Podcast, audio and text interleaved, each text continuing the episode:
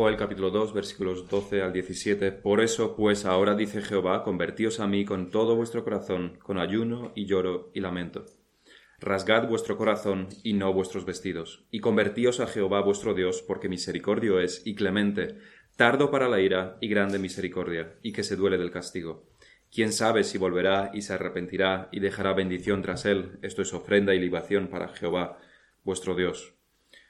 Tocad trompeta en Sión, proclamad ayuno, convocad asamblea, reunid al pueblo, santificad la reunión, juntad a los ancianos, congregad a los niños y a los que maman, salga de su cámara el novio y de su tálamo la novia. Entre la entrada y el altar lloren los sacerdotes ministros de Jehová y digan, Perdona, oh Jehová, a tu pueblo, y no entregues al oprobio tu heredad, para que las naciones se enseñoren de ella. ¿Por qué han de decir entre los pueblos, ¿dónde está su Dios? En el último sermón leímos este mismo texto y estuvimos estudiando las religiones externas. El texto es uno de los más conocidos en las Escrituras, es uno de aquellos textos que nos imaginamos a los grandes evangelistas del siglo XVIII como Whitfield o Wesley, que usaban frente a multitudes reunidas para escuchar el Evangelio. Rasgad vuestro corazón y no vuestros vestidos, y convertíos a Jehová vuestro Dios. Esta petición, este mandato, es el núcleo del arrepentimiento. Es de hecho el núcleo también del cristianismo, siendo antes, del, antes, siendo antes el núcleo del judaísmo. Eso es lo que Dios siempre ha requerido del hombre pecador. No solamente esto, pero, sin lugar a dudas, esto. Esto también. Esto diferencia al cristianismo, y cuando digo cristianismo también me refiero al, me refiero al cristianismo basado en el judaísmo, siendo la misma corriente, porque al final es el mismo río, uno que nace en las montañas, el otro que desemboca en el mar, en dos lugares diferentes, en dos tiempos diferentes, pero es al fin y al cabo la misma religión. Uno era antes, el otro después. Mismo río, dos lugares diferentes, dos tiempos diferentes. El cristianismo es el cumplimiento del judaísmo, decíamos, ni más ni menos. No es una religión nueva, pero tampoco es la misma religión antigua. Es el cumplimiento del judaísmo. Por tanto, cuando digo cristianismo me refiero también a todos los muchos elementos en común que tenemos con el judaísmo de entonces. Entonces este requisito, este mandato, diferencia al cristianismo de las demás religiones, este rasgar vuestros corazones. Diferencia al cristianismo de las demás religiones de la idolatría. Hay más elementos que este, pero este es uno de los principales elementos. Las demás religiones no requieren el corazón. No requieren un cambio interno. Solamente se piden actos externos que son fácilmente hechos por el mejor hombre del mundo, por el más virtuoso y también por el peor hombre del mundo. Y los oficiales religiosos estarían igual de contentos con esos ritos externos. Ambos han traído un ternero del mismo tamaño para sacrificar el más vil y el más virtuoso. No habría ningún problema. Perfecto. Esto es lo que la religión pide. Esto no pasa con el Dios verdadero. Igual que es un Dios al que no podemos ver ni debemos representar, también del hombre requiere aquello que no se puede ver. La mente, el corazón, la convicción, el razonamiento, la compunción interna, el dolor verdadero, por el pecado. Esto es lo que Dios requiere del hombre. En el último sermón estuvimos estudiando las religiones externas, que son aquellas que sí requieren multitud de actos religiosos externos para cumplir con todas las demandas de la religión y que por tanto son contrarias a la verdadera religión, que es la religión interna, la religión del corazón, de la mente, de la convicción.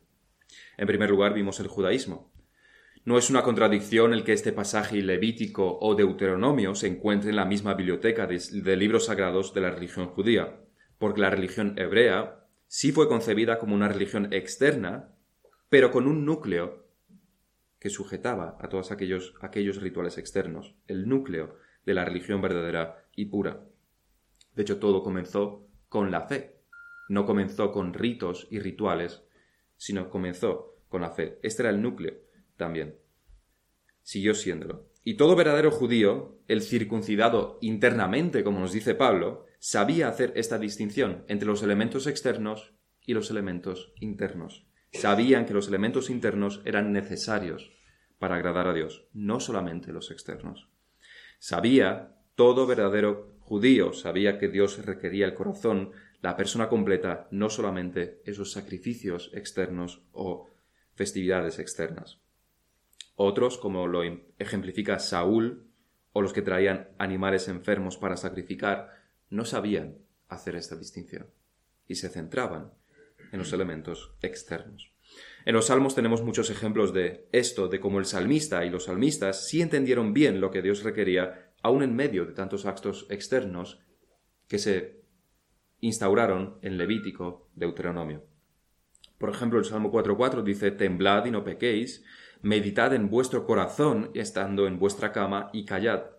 Ofreced sacrificios, y no dice de animales, no dice de machos cabríos, no dice de terneros, sino ofreced sacrificios de justicia y confiad en Jehová. Esto es lo que Dios, eso es lo que el salmista entendía que Dios requiere, sacrificios de justicia. El Salmo 46 dice, sacrificio y ofrenda no te agrada. Has abierto mis oídos. Holocausto y expiación no has demandado. Es aún más directo. El Salmo 51.15 dice, Señor, abre mis labios y publicará mi boca tu alabanza, porque no quieres sacrificio, que yo lo daría, no quieres holocausto. Los sacrificios de Dios son el espíritu quebrantado, al corazón contrito y humillado, no despreciarás tú, oh Dios. En el Salmo 50, Asaf dice de parte de Dios, Oye, pueblo mío, y hablaré. Escucha Israel y testificaré contra ti. Yo soy Dios, el, el Dios tuyo. No te reprenderé por tus sacrificios, ni por tus holocaustos que están continuamente delante de mí. No tomaré de tu casa becerros, ni machos cabríos de tus apriscos, porque mía es toda bestia del bosque, y los millares de animales en los collados. Conozco a todas las aves de los montes, y todo lo que se mueve en los campos me pertenece. Si yo tuviese hambre, no te lo pediría a ti, no te lo diría a ti, porque mío es el mundo y su plenitud. ¿He de comer yo carne de toros, o de beber sangre de machos cabríos? Sacrifica a Dios alabanza y paga tus votos al Altísimo, e invócame en el día de la angustia, te libraré, y tú me honrarás. Estos pasajes parecen estar hasta cierto punto totalmente contrarios a la ley, a lo que se demanda en Levítico. ¿Cómo que Dios no quiere sacrificio? Si lo demanda claramente la ley mosaica. Y muchos sacrificios, además, bastantes sacrificios, y con unas reglas muy definidas sobre cómo, cuándo y qué traer. O en el Salmo 50, ¿cómo que no tomaré de tu, casa becerros si eso es precisamente lo que la ley demanda? En el Salmo 51 tenemos a una persona que ha visto la maldad de su pecado, David, que ha aceptado su pecado tras la exhortación de Natán. Y como verdadero creyente, sabe que Dios no quiere que simplemente traiga unas ofrendas y ya está. Y ya todo es olvidado, ya todo es dejado atrás, quizás incluso durante ese año desde su pecado y esta confesión sincera del Salmo 51 haya estado trayendo sacrificios como la ley demandaba. Iba al templo, traía, llevaba sacrificios y bastantes sacrificios siendo, siendo rey de Israel, bastantes. Probablemente se intentaba convencer a sí mismo que mediante estos sacrificios ya está, eso es lo que Dios requiere, así que está perdonado pero siempre rechazando arrepentirse de verdad. Pero ahora que ha recapacitado tras la visita de Natán, ve solamente que se engañaba a sí mismo. Esos sacrificios que él traía no servían para nada sin el arrepentimiento verdadero. Su relación con Dios estaba destruida y por muchos sacrificios que trajera, la situación no cambiaba. Era un enemigo de Dios, se estaba comportando como un enemigo de Dios podía traer muchos sacrificios y traía muchos sacrificios, pero los sacrificios de Dios son el espíritu quebrantado. Esto es de lo que se da cuenta. Dios requiere el corazón. Y estos salmos, poéticos y proféticos, apuntan a ello. Los judíos deberían haberlo sabido, los fariseos los que más. Esto es lo que Dios demanda. Pero claramente no fue así como ocurrió.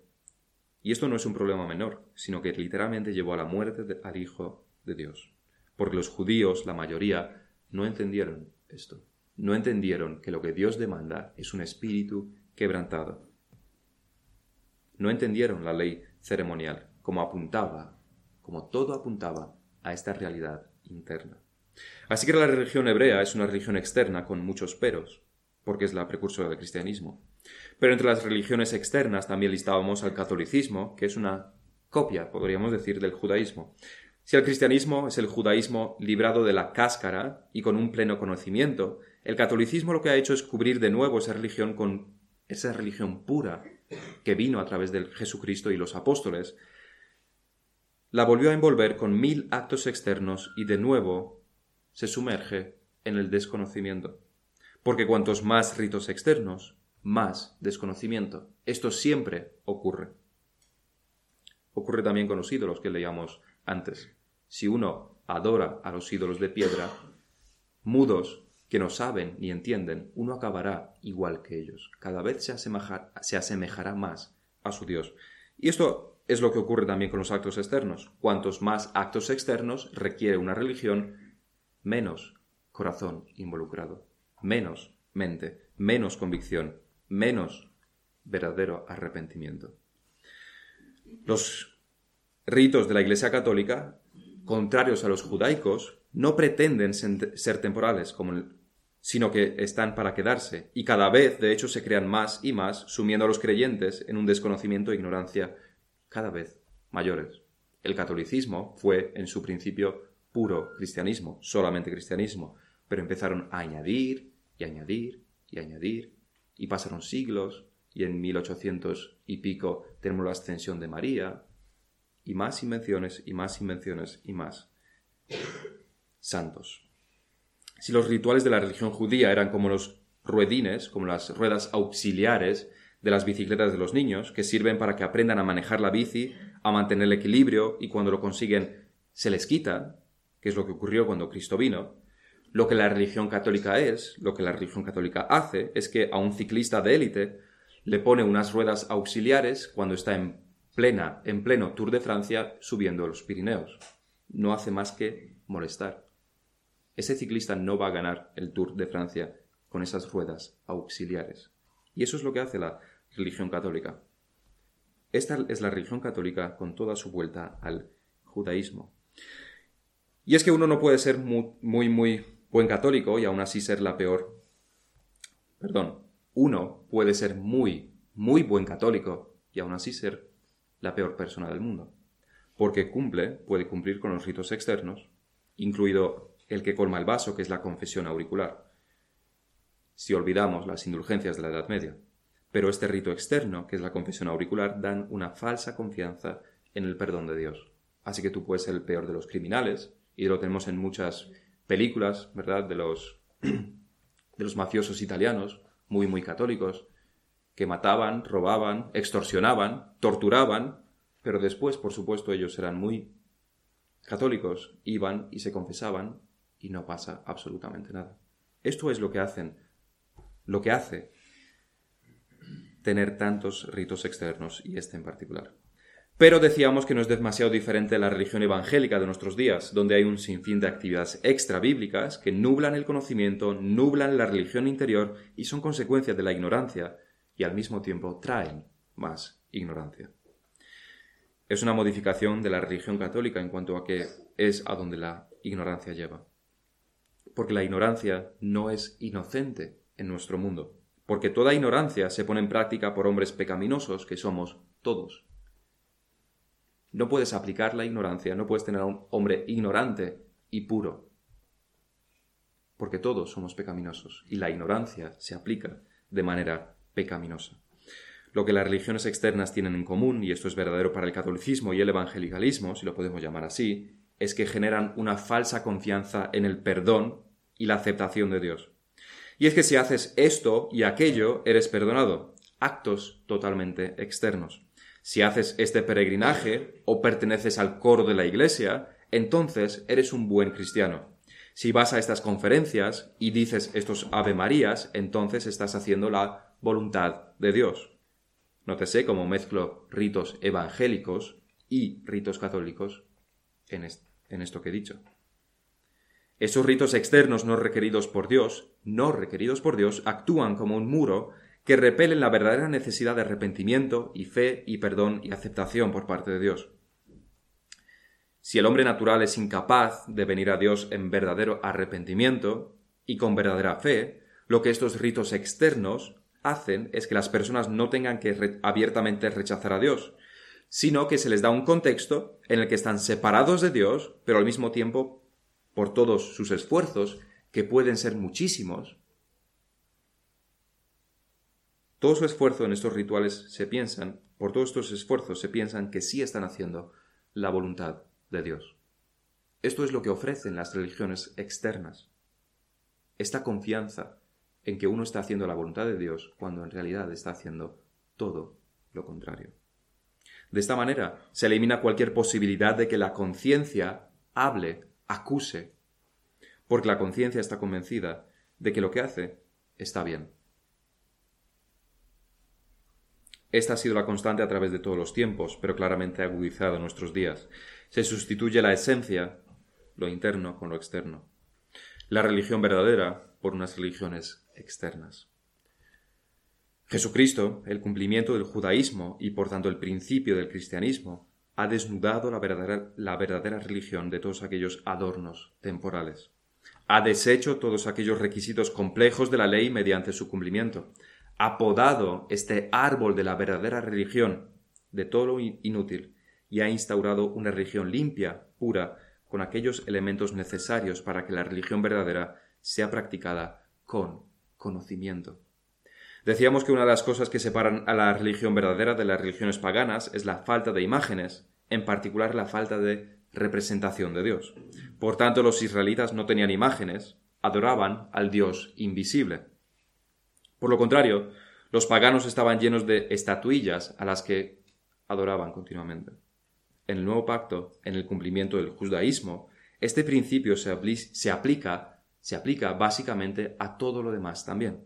Este principio de que nada debe, nada debe llenar la sala más que el conocimiento de Dios. Este es el núcleo, este es el corazón, por eso la predicación debe ser el centro del culto. El centro de esta estancia debe ser el conocimiento de Dios, de su ley, de su obra, de lo que dice sobre nosotros, de lo que se expone en las escrituras, lo invisible.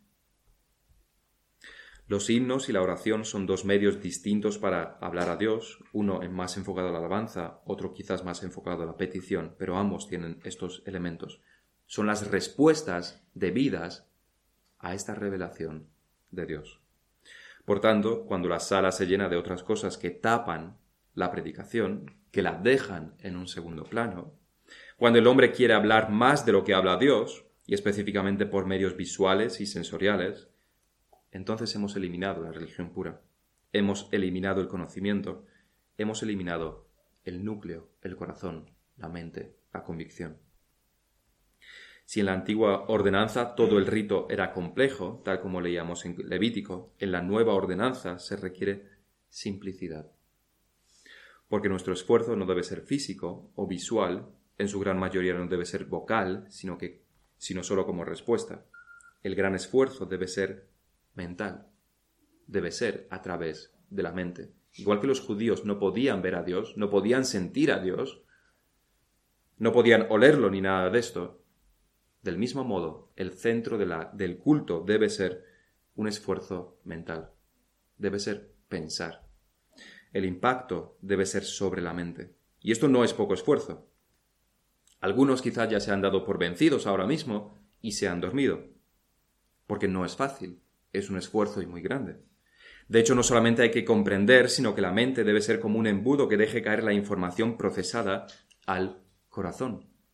No es fácil, es de hecho más difícil. Y uno debe ser un creyente verdadero para cumplir con esto, para examinarse a sí mismo, para culparse a sí mismo, para arrepentirse, para señalar su propio pecado. Esto no es fácil. En este sermón vamos a ver dos puntos. Primeramente, vamos a ver lo que la religión verdadera requiere. Ya hemos visto lo que las religiones externas requieren. Peregrinajes, Ave Marías, confesión auricular, todo puramente externo. vigilias por la noche en las iglesias evangélicas, ayunos sin fin, coros, bandas, orquestas, todo puramente externo. Pero ¿qué es lo que requiere entonces la religión verdadera? ¿Qué es lo que, qué es lo que requiere la religión pura? En segundo lugar, vamos a ver los peligros para nuestras almas que hay aún en la religión verdadera. Si en las religiones falsas no es que estemos en peligro, sino que el lobo ya nos ha comido, en la religión verdadera hay peligros y debemos estar atentos. Como decía Calvino, nuestros corazones son una fábrica de ídolos. E incluso de esta estancia vacía, sin estatuas de la que hablábamos, podemos hacernos un ídolo. Así que si lo que caracteriza a las falsas religiones son los numerosos actos externos, la multitud de los rituales, lo que caracteriza a la verdadera religión no es la completa ausencia de ello, sino su escasez. Pero si lo que la verdadera religión no requiere, si la verdadera religión no requiere tantos actos externos, ¿qué es lo que requiere entonces? También poníamos la pregunta en el sermón anterior de qué es lo que esta iglesia espera de uno. ¿Qué es lo que esta iglesia espera de ti? que, que pertenezcas quizás al coro que no tenemos, que seas líder del grupo de jóvenes que no tenemos, que organices reuniones para, reuniones para recoger alimentos y darlo a los pobres, noches de vigilia y ayunos. ¿Es esto lo que la Iglesia espera de ti? ¿Es esto lo que la Iglesia, lo que Dios, de hecho, requiere de ti? Realmente, si quieres saber lo que Dios realmente requiere de ti, lo que tienes que hacer es simplemente leer la Biblia, desde Génesis hasta Apocalipsis. Eso es lo que Dios requiere de ti. Y si quieres una ayuda, la ley ceremonial ya no aplica, pero puedes aprender mucho de sus principios. Así que, sermón completo, todos a casa, eso es lo que Dios requiere de ti, lo que pone en las escrituras. Aunque puede decirse como broma, realmente esa es la verdad, es así. Vamos a tratar de sintetizarlo brevemente. Podemos estar mil años exponiendo todo lo que Dios requiere de nosotros. Y de hecho ya llevamos dos mil años de cristianismo en el que numerosos pastores la han expuesto. Y nunca terminaremos, nunca habremos terminado de saberlo todo, de saber todo lo que Dios requiere de nosotros. ¿Qué es lo que la verdadera religión requiere? La verdadera religión requiere la mente, el corazón, la voluntad. La verdadera religión demanda el ser completo, la persona completa, el hombre entero. La verdadera religión requiere una obediencia que va más allá de unos ritos religiosos, va más allá de lo que se hace en público, va desde lo más íntimo hasta lo más público, va desde lo más interno hasta lo más externo, va desde el corazón hasta las obras, desde lo invisible que es el alma y el espíritu hasta lo visible que es el cuerpo. Lo que requiere es todo el hombre, todo el tiempo, en todas sus partes. Eso es lo que la verdadera religión requiere. Dios es un Dios celoso y no permitirá que le seamos infieles sin consecuencias. Dios debe regir en nuestra forma de pensar, en nuestra forma de actuar, en nuestra forma de tratar a los demás, en cómo usamos el tiempo. Sobre todo el ser, Dios debe ser el Rey. Cristo debe ser el Rey. En todo esto, Dios legisla y le debemos obedecer lo contrario que es esto a lo que la gente, lo que nuestra carne quiere. Nosotros queremos tener nuestro recoveco en el cual ser nosotros los reyes, los legisladores, fuera de la, de la jurisdicción de Dios. No queremos darle cuentas a Dios por absolutamente todo lo que hacemos. Queremos tener ese recoveco en el cual nos escondemos y ahí sí hacer nuestra voluntad. Ahí sí hacer nuestra voluntad. Al mundo le horroriza escuchar que Dios demanda todo el hombre, todas las áreas, todo. Es mi cuerpo, dicen las mujeres que llevan al fruto de sus vientres a ser descuartizados. Es tu cuerpo, dicen los hombres cobardes que no quieren asumir la responsabilidad de un hijo. Es mi vida, dicen aquellos que quieren pecar y seguir pecando. Es mi vida. Es mi tiempo, dicen los egoístas. Es mi decisión, dicen los que quieren incumplir la ley de Dios y huir de sus responsabilidades. Mi, mi, mi. Eso es lo que el hombre dice. Eso es lo que el hombre natural quiere y busca. Eso es lo que cree muchas veces. mí, mí, mí. Pero nada es tuyo. Dios ha creado este mundo, ha creado a tus padres, te ha creado a ti. Él sustenta cada, te sustenta cada segundo. A Él le pertenece cada mota de polvo de este mundo y cada molécula de oxígeno que respiras, sin hablar de los animales y las plantas de los que te alimentas. Todo es de Dios. ¿Qué es lo que es tuyo? ¿Qué vida es tuya? Nada es tuyo, nada es nuestro. Todo lo hemos recibido de Dios y la única manera de, tenerlo realmente es reconociendo que es de Dios y actuando en consecuencia. Los impíos creen que son libres, pero no lo son. La verdadera libertad y felicidad no es quemar el juguete que te han regalado. La verdadera libertad y felicidad es dar gracias y disfrutar de él según te enseñan los padres. La verdadera libertad y felicidad no es ir en sentido contrario al tráfico, es respetar la ley e ir por tu carril. Entonces serás libre y podrás ir a donde tú quieras. Uno de los pasajes claves para saber lo que Dios requiere de nosotros se encuentra en 1 de Tesalonicenses 4. Recordemos que toda la Biblia nos enseña sobre esto, pero este pasaje cubre un bloque importante. El versículo 3 de 1 de Tesalonicenses 4 dice, la voluntad de Dios es vuestra santificación. La voluntad de Dios es vuestra santificación. ¿Sabes lo que Dios requiere de ti? Peregrinajes, Ave Marías, ayunos sin fin, coros, irte a África a predicar. La voluntad de Dios es vuestra santificación. Esto es lo que Dios requiere de ti. Sé santo no cuando estés entre estas cuatro paredes, sino también entre las cuatro paredes de tu casa y también entre las cuatro paredes de tu, de tu trabajo y entre la tierra y el cielo cuando estás fuera, con tu esposa y con tu esposo, con tus hijos, padres, con tus jefes o empleados y compañeros, cuando estás solo y cuando estás acompañado, cuando escuchas o cuando hablas. En todo esto, sé santo. En este pasaje Pablo lo aplica a tres cosas en particular. Esta santificación tiene tres vertientes en este pasaje que apunta a la necesidad de los tesalonicenses, pero que nosotros también podemos aprender bastante. Primeramente, la santificación es pureza sexual. Afecta a lo más íntimo, a lo más privado, a lo más personal. Esto le duele bastante al mundo. ¿Cómo va a imponerme alguien reglas sobre mi sexualidad? Una buena respuesta es que ese alguien es Dios y es Dios quien ha creado la sexualidad. La voluntad de Dios es vuestra santificación, que os apartéis de fornicación, que cada uno de vosotros sepa tener su propia esposa en santidad y honor, no en pasión de concupiscencia, como los gentiles que no conocen a Dios. El mundo lo odia. El mundo, el mundo odia este pasaje. No quiere que nadie legisle, no quieren que Dios legisle sobre su sexualidad, sobre lo que hacen en, su en la intimidad de su habitación.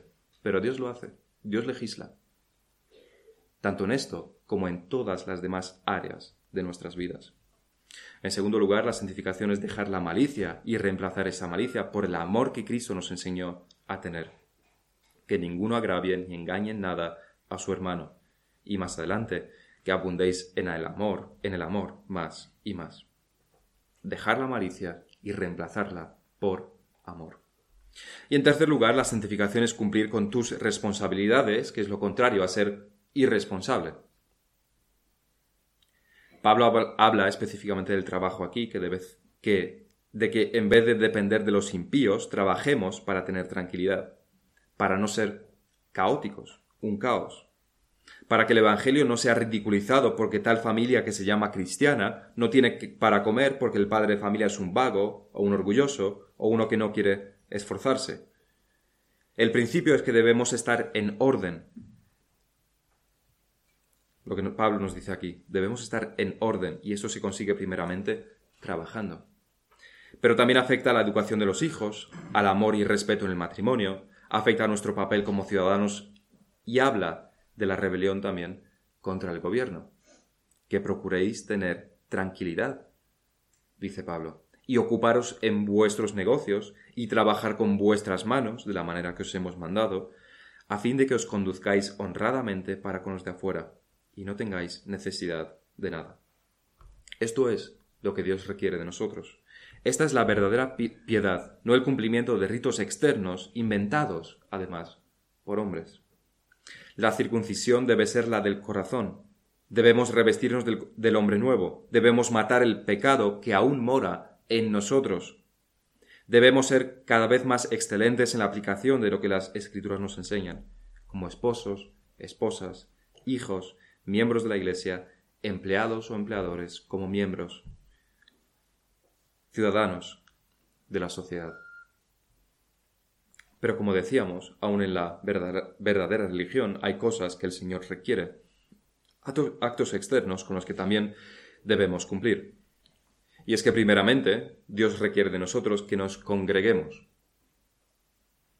Para un cristiano, eso es como si su, si, su jefe le dijera que una de sus responsabilidades es respirar. No hace falta que te lo diga, ¿verdad? Tu jefe no hace falta que te diga que debes respirar hoy. Quizá te diga qué es lo que le debes enviar, qué trabajo tienes que tener hecho para hoy, pero no hace falta que te diga que debes respirar, ¿verdad? Dios requiere de nosotros que nos congreguemos. Es bastante natural y normal respirar, igualmente es para un creyente el congregarse. El autor a los hebreos lo menciona por la presión social que se sufría, y hasta por persecución algunos estaban tentados a dejar la iglesia. En el día de hoy muchos no van a la iglesia por comodidad, porque tal cosa no les gusta, y no están dispuestos no, son, no están dispuestos a ser humildes y aceptar. Este, el congregarse, es un acto externo, pero a través de este acto externo recibimos numerosas bendiciones del Señor, bendiciones que no podríamos recibir sin congregarnos como un cuerpo, tal como Él demanda. La Iglesia es un medio de gracia. En segundo lugar, están las ordenanzas el bautismo es un requisito no para la salvación, sino para la membresía de la Iglesia. Es aquello que nos une a la Iglesia local, es la confesión pública de que el Señor nos ha salvado y que somos parte de su pueblo. Y es algo también totalmente, completamente externo. Ese es el propósito. Es una representación externa de una realidad interna. De igual modo, también la mesa del Señor es algo material, palpable, visible, incluso tiene sabor. Pero una vez más, es tan simple como el bautismo. No son rituales complejos, sino que incluso las ordenanzas tienen en sí mismas la simplicidad que debe caracterizar los cultos. Pan y vino en memoria del Señor, para recordar su sacrificio, para anunciar su venida. Un evento que hacemos como un cuerpo local, como su cuerpo visible en este lugar y en este tiempo. Nada más y nada menos. Estos son los rituales externos que se requieren en la verdadera religión. Es lo que tiene, es lo que une lo interno, que es la conversión, con lo externo, con el mundo exterior. Ambas cosas le pertenecen a Dios y en ambos mundos debemos trabajar y traer el reino de Cristo, tanto en nuestro hombre interior como en las responsabilidades exteriores. Sobre todo debe gobernar Dios. Y estos dos, esas dos ordenanzas, unen ese mundo interno con ese mundo externo. Y lo hacemos como iglesia, también puramente externo. Así que la verdadera religión no tiene para nada el foco puesto en rituales externos, sino que se centra en lo interno. Se elimina además cualquier complejidad y todo es simple. Lo, audiovisual, lo sensorial, es reducido a mínimos para que el centro sea la palabra, para que el centro sea lo invisible, igual que Dios es invisible. Es lo que nos distingue de los paganos, que por esta definición también los católicos y muchos evangélicos están incluidos en esta categoría de paganos, en lo sensorial, en aquello que llama la carne, en lo que ves, en lo que escuchas, en esa música tan bonita. Han perdido la esencia del cristianismo y lo han llenado de actos externos. Y lo interno y lo externo no son compatibles. Cuantas más Cuantos más elementos externos, menos elementos internos. Pero si en la Iglesia Católica y en muchas evangélicas las personas están totalmente engañadas y bien tranquilas con todo lo que ahí se hace, aún, aún en la verdadera religión hay peligros de los que nos debemos guardar. Dicho de otra manera, supongamos que hay un hombre puro, Adán, antes de la caída. Adán puro antes de la caída, sin pecado. Si le ponemos en una iglesia evangélica de las que tienen mil actividades y poco tiempo para la predicación, que es lo que suele ocurrir, o si le ponemos en una iglesia católica, será corrompido más pronto que tarde, y perderá el norte, perderá la verdadera adoración, se perderá en cuestión de poco tiempo. No puede sobrevivir ahí. El alma no puede sobrevivir ahí. Pero si ponemos a Adán en la religión verdadera, aquella que cumple con las demandas de las escrituras sin dar lugar a la imaginación de hombres pecaminosos, que todos lo somos, el Adán puro podrá servir en este contexto en total libertad de conciencia a Dios y sin ningún peligro a corromperse, porque esto es lo que requiere Dios. Eso es lo que Cristo y los apóstoles instauraron. La verdadera religión, una religión interna. El problema es que ninguno de nosotros somos ese Adán puro, sin pecado, por lo que aún en la verdadera religión hay peligros para nuestras inclinaciones pecaminosas.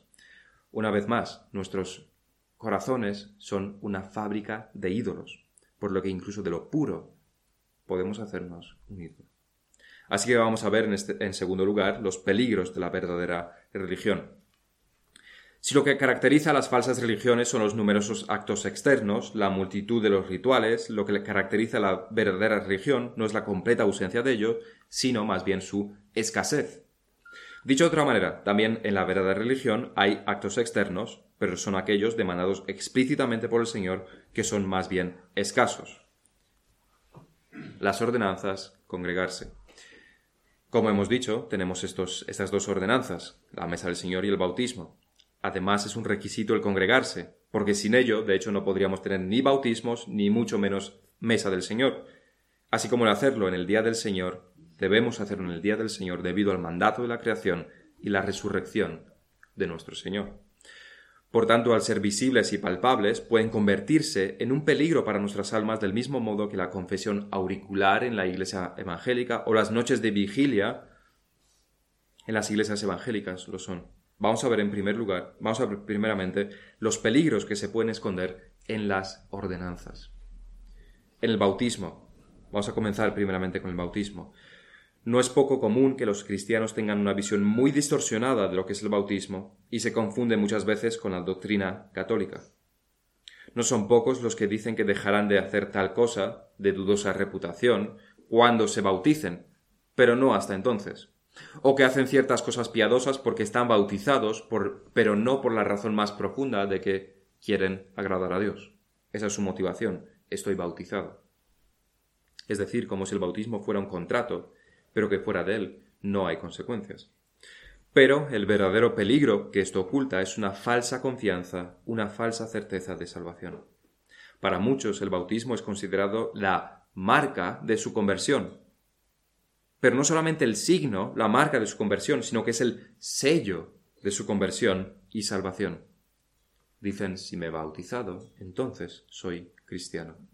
Si me he bautizado, entonces he sido regenerado. Si estoy bautizado, entonces soy salvo. Estoy seguro. Y ese es el argumento que utilizan en el autoexamen. Me he bautizado. Entonces soy creyente. Espero que ninguno de los que estén aquí piensen esto esto. Y si hasta ahora lo han pensado, es un buen momento para dejar de hacerlo. El bautismo no asegura en ninguno de los casos, en ningún de los casos, la salvación. El bautismo no garantiza en ninguno de los casos la salvación. Quizás la confusión venga, aparte del corazón que fabrica ídolos y de Satanás que siempre intenta engañar, de la doctrina católica de que la regeneración ocurre en el bautismo. El bautismo no regenera. El bautismo no confiere gracia. El bautismo no trae la gracia de Dios por sí mismo. No hay un automatismo que lo haga. El bautismo, si uno no es creyente, es solamente un baño rápido. Nada más. Una mentira pública, quizás, pero nada más.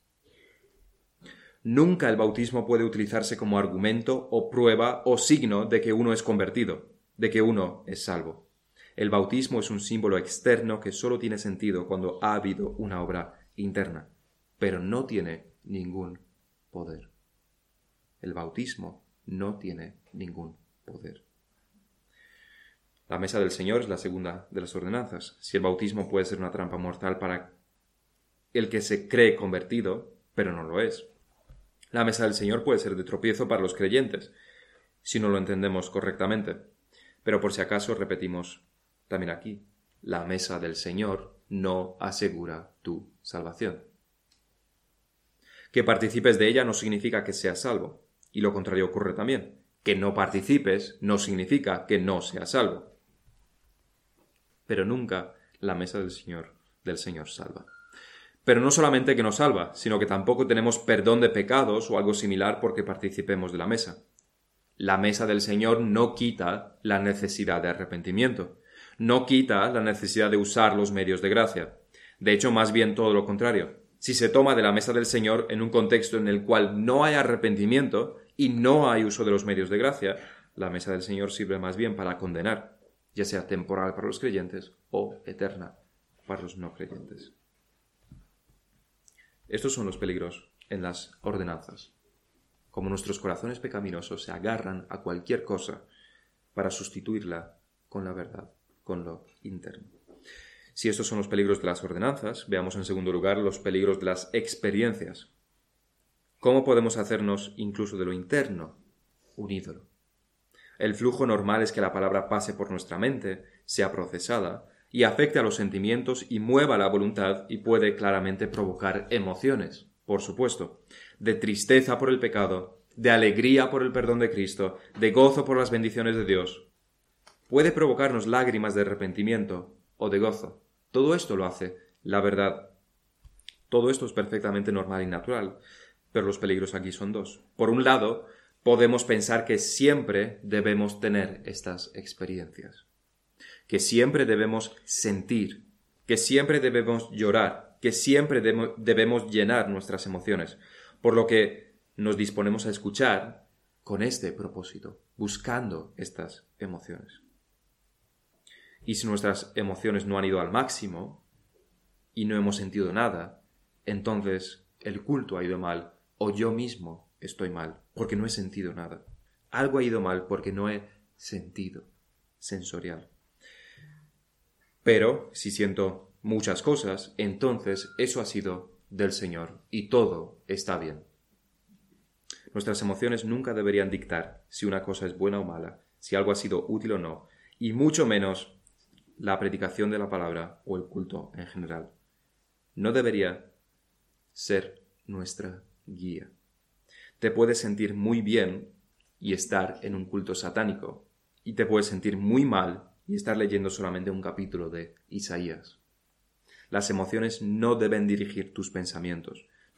tus pensamientos deben dirigir tus emociones y sentimientos. La mente debe guiar. La verdad debe guiar. Este es el primer peligro, el primero, el primer ídolo que nos podemos crear es el camino que nos traza Satanás para alejarnos de la verdad o bien para darnos una falsa seguridad. Como me siento también en el culto, entonces tengo el favor de Dios. Y eso no es así. Puede ser muchas veces todo lo contrario. El segundo peligro es agarrarse a ciertas experiencias como la prueba definitiva, como la expresión máxima de nuestra salvación. Así que, si alguna vez dudamos de nuestra salvación o alguien la pone en duda, recurrimos a esa o a esas experiencias para traer seguridad de nuevo a nuestras mentes. Esto es un engaño de Satanás. No podemos aferrarnos a las experiencias para demostrar que somos salvos. Jamás. Si leemos primera de Juan, que trata el tema de la salvación, de examinarnos a nosotros mismos, no dice recordad, por favor, esa experiencia que tuvisteis. Recordadla. Y así estaréis seguros de vuestra salvación. ¿Acaso no recordáis la experiencia esa que tuvisteis? El apóstol no dice eso. El apóstol se centra en el ahora, en el andar ahora en la luz. en el amor, en el cumplir los mandamientos. Capítulo 2, si no recuerdo mal, versículo 4 dice, el que dice yo le conozco, creo que es el capítulo 1, y no guarda sus mandamientos, el tal es mentiroso y la verdad no está en él. Pero el que guarda su palabra, en este verdaderamente el amor de Dios se ha perfeccionado. Por esto sabemos que estamos en él. El que dice que permanece en él debe andar como él anduvo. No dice que el amor de Dios esté en, en aquel que ha tenido una experiencia hace cinco años, ni hace tres minutos. El que tiene el amor de Dios en él, el que es salvo, el que es regenerado, es aquel que anda en los mandamientos del Señor. No que andemos perfectamente en sus mandamientos. Por eso unos versículos antes se habla de que tenemos pecado, pero tenemos también perdón. Pero esta es la única cosa, junto a las demás que Juan menciona, que puede asegurarnos de nuestra salvación. El Espíritu obra junto a nuestros pensamientos en estas cosas para traernos seguridad, pero nunca se basa ni en experiencias, ni en haber sido bautizado. Tampoco se basa en, participar de la mesa del Señor, tampoco se basa en congregarse todos los domingos. Estos no son pruebas, jamás son pruebas de nuestra salvación. Si nuestra seguridad se encuentra en las experiencias, en aquella vez que lloré, en lo que sentí esa vez, esa seguridad viene de Satanás. De igual modo, y para terminar, nuestra seguridad no debe encontrarse nunca en los actos externos, porque me bauticé, entonces soy salvo. Porque tomo de la mesa del Señor, entonces mis pecados son perdonados. Porque asisto a la iglesia todos los domingos, entonces soy salvo. Esto es un engaño de Satanás. es el engaño, de hecho, de la iglesia católica y de las iglesias evangélicas también con sus mil actividades. Y es el pensamiento también de los fariseos que crucificaron al Señor. Actos externos. La seguridad solamente la podemos encontrar en la obra de Cristo, en su muerte y resurrección.